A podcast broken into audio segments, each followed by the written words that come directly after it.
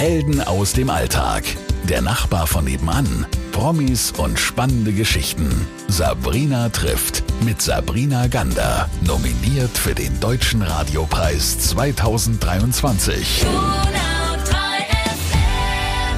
Wir sprechen heute über Passion. Passion zu einem Ort, Passion für einen Beruf. Und ich glaube, das kann man so unterm Strich schon sagen. Bei mir ist heute Martin Kremer. Liege ich damit richtig? Das ist vollkommen korrekt. Vielen Dank für die Einladung. Sehr, sehr gerne. Ich habe nämlich gehört, dass sich hinter diesem Beruf, den Sie machen, eine Leidenschaft verbirgt. Und über die will ich heute unbedingt mit Ihnen sprechen. Fangen wir ganz, ganz von vorne an erstmal, bevor wir dazu kommen, was Sie heute beruflich machen. Wo sind Sie aufgewachsen? Ich bin aufgewachsen im Pott im Ruhrgebiet in Nordrhein-Westfalen, bin dort geboren, aufgewachsen, habe dort mein Abitur gemacht, ähm, bin dann in die Ausbildung gestartet bei der Sparda Bank West, habe dort den Bankkaufmann gelernt, war dort dann letztendlich als stellvertretender Filialleiter zuständig. Ganz schön brav. Haben Sie Geschwister? So sieht's aus. Nein, habe ich nicht. Das heißt, äh, der Prinz zu Hause. Äh, ja, kann man so sagen. Das Einzelkind. ich darf das so sagen. Wir haben auch einen Sohn und äh, der ist auch der kleine Prinz bei uns. Das hört sich wirklich sehr brav und sehr zielstrebig an. Mhm. Gab es denn irgendwann mal auch einen kleinen Bruch in dieser Laufbahn? Äh, nein, tatsächlich gar nicht. Und nie die Zweifel, mal was anderes machen zu wollen, einfach ein Jahr mit dem Rucksack irgendwo in der Wüste zu leben? Gute Idee? Nein, habe ich bis dato noch nicht gehabt. Nein. Jetzt ist Nordrhein-Westfalen natürlich jetzt nicht hier in der Nähe, das wissen wir selbst. Wie kam also diese Region zu Ihnen, Herr Kremer? Also grundsätzlich war ich ja als stellvertretender Filialleiter zuständig auch für ähm, die Außenwirkung und habe dann zwischendurch auch immer mit dem OB, also Oberbürgermeister der Stadt, zu tun gehabt. Habe dann gesehen, wie vielfältig und interessant das Aufgabengebiet eines Bürgermeisters ist und ähm, habe dann gesagt, Mensch, das will ich auch machen. Und parallel dazu waren wir sehr oft hier in der Region, haben viel Urlaub gemacht als Familie, haben uns tatsächlich in die Landschaft verliebt, in den ländlichen Raum und habe auch sehr oft einen Freund hier besucht. Und dann habe ich festgestellt, dass ähm, der amtierende Bürgermeister in Obermarchtal sich nicht mehr aufstellen lässt. Und dann habe ich mir gedacht, das mache ich. Hier werde ich Bürgermeister und hier möchte ich mich bewerben. Das ist ja schon auch mal eine Herausforderung, einfach mal in einer fremden Region, an einem anderen Ort äh, sich für das Bürgermeisteramt aufstellen zu lassen. Wie das alles passiert ist, darüber sprechen wir gleich. Aber jetzt noch mal ganz kurz zur Region und in, in dieses äh, Verliebtheitsgefühl dazu auch hinein. Das haben Sie gesagt, das war die Natur und sicher auch durch diese Besuche und die Urlaube hier. Was war denn der entscheidende Moment, tatsächlich auch seine Heimat zu verlassen? Also grundsätzlich, ich, wir finden einfach den ländlichen Raum ganz, ganz toll. Wir, wir haben uns in die Landschaft verliebt. Ich nur als Beispiel, wenn ich von Obermarchtal nach Ehingen fahre, ähm, rechter Hand, wenn klares Wetter ist, dann äh, sehe ich, sehe ich die Berge und äh, das ist so ein für mich Gefühl von Freiheit. Da kann ich durchatmen und ähm, ja, das war das eigentlich, wo, wo wir gesagt haben, Mensch, jetzt wagen wir den Schritt und probieren es. Wie viele Schritte dazwischen passieren oder mussten denn passieren, dass Sie da wirklich sich von der Bank und Ihrem Beruf, den Sie sehr gut kannten und in dem Sie ja auch sehr gut waren, ins politische Amt bewegt haben? Also grundsätzlich müssen erstmal viele Gespräche mit der Familie geführt werden und das haben wir getan und uns dann gemeinsam dazu entschieden. Man kann es einfach nur gemeinsam entscheiden. Und ja, dann habe ich drei Monate Wahlkampf betrieben. Das bedeutet für mich, ich habe von Montags bis Freitags gearbeitet. Äh, um 13 Uhr freitags war die Bank zu. Um 14 Uhr saß ich im Zug, habe freitagsabends Termine hier wahrgenommen, den ganzen Samstag, den ganzen Sonntag, war dann um ungefähr 24 Uhr wieder sonntags zu Hause, und das ging dann repeat fast drei Monate so. Äh, natürlich nicht komplett so. Ich hatte auch ein bisschen Urlaub, den ich dann hier verbracht habe, noch drangehangen habe. Und ja, dann hatte ich drei Gegenkandidatinnen und Gegenkandidaten und wurde dann letztendlich mit knapp 55,3 Prozent im ersten Wahlgang gewählt. Und dann ging es erst richtig los. Das ist unglaublich. Äh, was für eine Erfolgsgeschichte. Und jetzt kurz davor mal innegehalten, so als Mensch oder von Mensch zu Mensch gesprochen. Wie ist denn das eigentlich? Haben Sie da mal gegoogelt, ähm, was macht eigentlich ein Bürgermeister den ganzen Tag? Was sind meine Aufgaben? Wie bereitet man sich denn darauf vor? Nein, also wie gesagt, ich hatte durchaus äh, auch viele Gespräche mit dem Oberbürgermeister, wusste dann ja eigentlich für mich ganz genau, was auf mich zukommt. Aber wenn man im Job ist, dann kommt noch mal eine Menge dazu, die man tatsächlich nicht beachtet hat. Ähm, es ist immer spannend und es bleibt immer spannend, weil immer viel dazu kommt. Und jetzt kann ich mir vorstellen, dass die Menschen aus der Region natürlich auch eine Reaktion hatten auf sie als Außenseiter, als Nobody aus der Region. Da kommt auf einmal jemand und möchte euer Bürgermeister werden. Wie war das denn? Hm. Also ich finde, ähm, die, die Schwaben quasi sind ein ganz eigenes, liebenswertes Volk. Ähm, ich finde, ich werde natürlich immer darauf angesprochen und ich finde, wenn man, wenn man sie anstößt, so sage ich es immer, so definiere ich es immer und mit ihnen ins Gespräch kommt, dann ähm, merkt man ganz schnell, ob sie herzlich zu einem sind oder einen mögen oder auch nicht. Das merkt man beides recht schnell. Und ähm, das sind einfach liebevolle Menschen. Und ja. Was sind Sie heute? Bürgermeister der schönen Gemeinde Obermarchtal.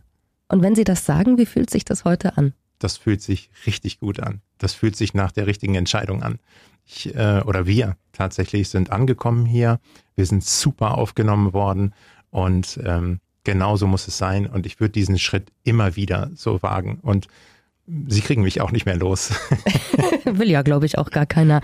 Was hat sich denn alles in Ihrem Leben durch dieses Amt des Bürgermeisters verändert bei Ihnen? Natürlich äh, der Umzug ähm, von, von Essen nach Obermarchtal. Man musste alles organisieren. Ähm, die Familie musste nachkommen. Man, man brauchte hier ähm, äh, eine Wohnung, ähm, wo man ankommt. Äh, das war knackig, äh, das Pensum, aber es hat alles super funktioniert. Was sagen denn alte Weggefährten oder Freunde, die Sie mal wiedersehen, Ihnen auf die Schulter klopfen und sagen, Martin, wo bist du jetzt? Was machst du jetzt? ja, das stimmt. Also grundsätzlich äh, kommt erstmal immer so ein bisschen Staunen auf und äh, dann wird gespannt zugehört, was ich denn so alles mache, wo ich bin. Und ähm, ja, einfach nur Begeisterung ist dahinter, dass man einfach diesen Schritt gewagt hat. Ich höre von, von allen, fast allen, dass dieser Schritt, den hätten sie nicht getan oder, oder sich nicht vorstellen können. Ja, ich freue mich, den gemacht zu haben.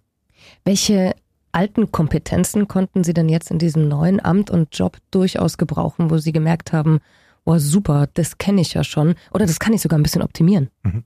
Also das Finanzwesen tatsächlich als Banker, das wäre das äh, Kernstück in dem Bereich, die Kommunikation, ähm, das habe ich auch gelernt, erlernt in der Bank und das waren die Kompetenzen, die ich tatsächlich dann mitgebracht habe. Jetzt wurde ja gewählt. Sie wurden ja auch gewählt, haben Sie vorhin auch gesagt, ziemlich eindeutig, mit einer großen Mehrheit, kann man jetzt hier schon nochmal betonen. Wie war es, als die Entscheidung feststand, Sie sind der neue Bürgermeister? Also tatsächlich musste ich erstmal ähm, durchatmen und zwar mehrere Male durchatmen, äh, musste mich echt fangen äh, das war dann sehr, sehr schwierig für mich, weil halt dieser Druck abgefallen ist, diese, diese Monate an Arbeit, ähm, die sich dann letztendlich äh, kanalisiert haben in einem Punkt. Ähm, und ähm, ja, das, das war schon bewegend, muss ich ehrlich gestehen. Rollte da auch das ein oder andere Tränchen? Ähm, fast. Tatsächlich fast. Ich musste, ähm, das, das habe ich auch noch niemandem erzählt, mich dann zwei, dreimal auch wegdrehen ähm, weil ich einfach durchatmen musste, weil ich mich fassen musste. Mhm. Ja. Schon sehr besonders dann, ne? Ja, genau. Wenn so ein Traum auch in Erfüllung geht einfach. Mhm. Wunderschön. Sie haben das tatsächlich geschafft. Also aus dem Pott kommen, darf ich jetzt schon so sagen, in Obermarchtal Fuß gefasst, alle überzeugt und zack, Bürgermeister beim ersten Mal probieren geworden. Den emotionalen Moment, den haben wir gerade besprochen.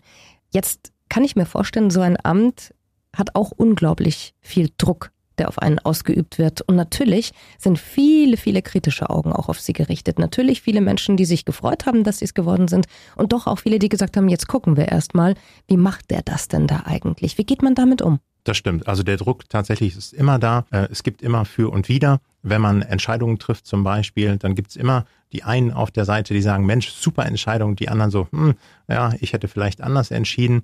Ähm, ich versuche es äh, tatsächlich immer zu erklären, warum ähm, ich so eine, wir, der Gemeinderat und ich, so eine Entscheidung getroffen haben und hoffe, ähm, dass es dann auch ankommt. Und noch dazu sind das ja jetzt Entscheidungen, die die Menschen im Leben betreffen. Ich kann mir vorstellen, als Banker Natürlich sind da auch wichtige, elementar wichtige Entscheidungen getroffen worden in ihrem vorangegangenen Berufsleben. Nichtsdestotrotz, jetzt geht es darum, dass es auch in der Öffentlichkeit diskutiert und debattiert wird, wenn sie etwas machen oder wenn sie etwas nicht machen. Hm. Wie ist denn da die Herangehensweise von Ihnen? Wie stellen Sie sich da mental drauf ein? Also grundsätzlich geht es tatsächlich ums Machen, um Vorankommen der Kommune.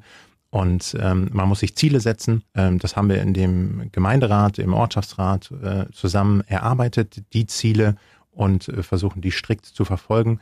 Ähm, zum Beispiel, wir haben jetzt das Gewerbegebiet ähm, erschlossen, wollen äh, adäquate Gewerbetreibende vor Ort ziehen. Das haben wir geschafft.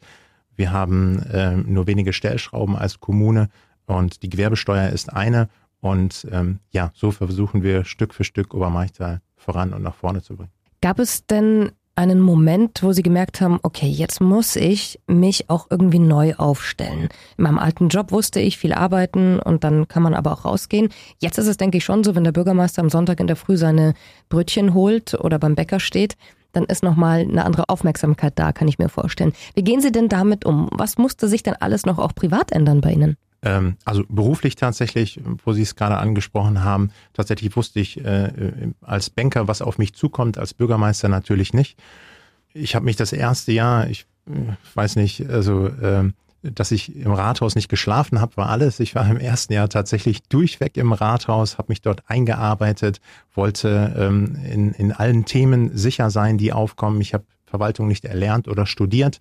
Ähm, aber wenn man, wenn es möchte, wenn man das Ziel vor Augen hat, dann bin ich der Meinung, kann man eigentlich alles erreichen. Ich habe parallel dazu dann noch das Kontaktstudium Verwaltung an der Fachhochschule für öffentliche Verwaltung abgelegt. Und ähm, das, das hat sich erstmal beruflich verändert und privat tatsächlich gehe ich ganz entspannt damit um. Ähm, wir haben eine, eine tolle Bürgerschaft und ich komme sehr, sehr gerne mit den äh, Bürgerinnen und Bürgern ins Gespräch und ähm, bin ein offener Mensch, freue mich auf Kommunikation und von daher gehe ich da ganz entspannt mit um. Was machen Sie denn zum Ausgleich zu diesem stressigen Job? Hm. Also als Ausgleich Sport definitiv, keine Frage.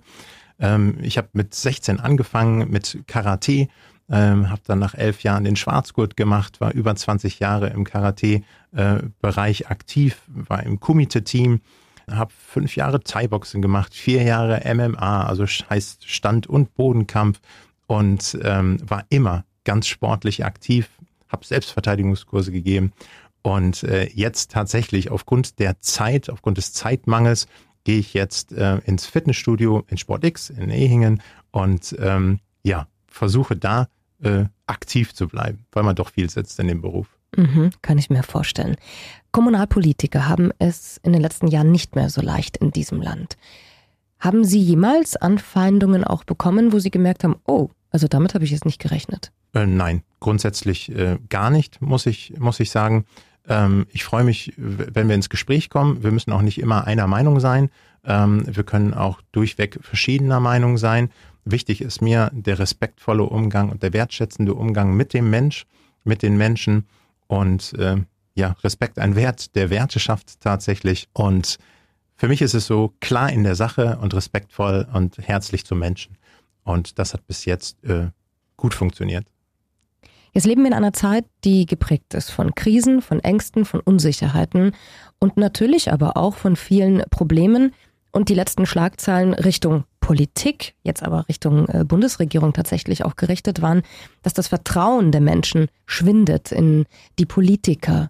Was sind denn für Sie jetzt die wichtigsten Themen und Bereiche, wo Sie sagen, okay, da möchte ich unbedingt etwas bewegen oder da muss ich den Finger drauf legen, weil das ist auch für die Zukunft unserer Region, für alle eigentlich wichtig? Also grundsätzlich ist es so, ähm, wir haben äh, einen anhaltenden Krisenmodus. Wir kommen gar nicht mehr aus dem Krisenmodus heraus der Krieg, äh, Corona, die Flüchtlingsentwicklung, Klima- und Energiekrise, der Fachkräftemangel belastet äh, Mensch und Verwaltung tatsächlich sehr. Ja, wir kommen äh, zunehmend an die Grenzen der Belastbarkeit.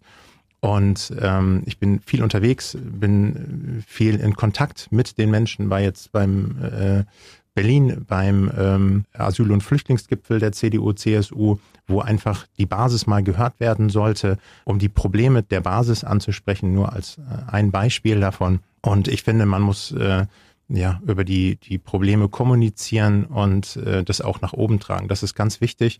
Ähm, wir sind hier ähm, kommunal geprägt, wir sind an der Basis und ähm, wir müssen gehört werden, äh, wenn Probleme auftauchen. Mhm. Ich wünsche Ihnen auf jeden Fall ganz viel Kraft, lieber Herr Kremer, für das Amt, das Sie da innehaben. Vielen Dank. Um den richtigen Ausgleich immer zu finden, um die Familie auch nicht zu kurz kommen zu lassen. Ich habe mich wahnsinnig gefreut, dass Sie ein ziemlich motivierendes Interview gegeben haben. Denn ich glaube, so unterm Strich könnte man unter dieses Interview schreiben, wenn du einen Traum hast, glaub daran, dann schaffst du es. Vielen Dank für die Einladung. Sehr liebes Gespräch. Danke. Helden aus dem Alltag. Der Nachbar von nebenan. Promis und spannende Geschichten. Sabrina trifft mit Sabrina Gander. Nominiert für den Deutschen Radiopreis 2023.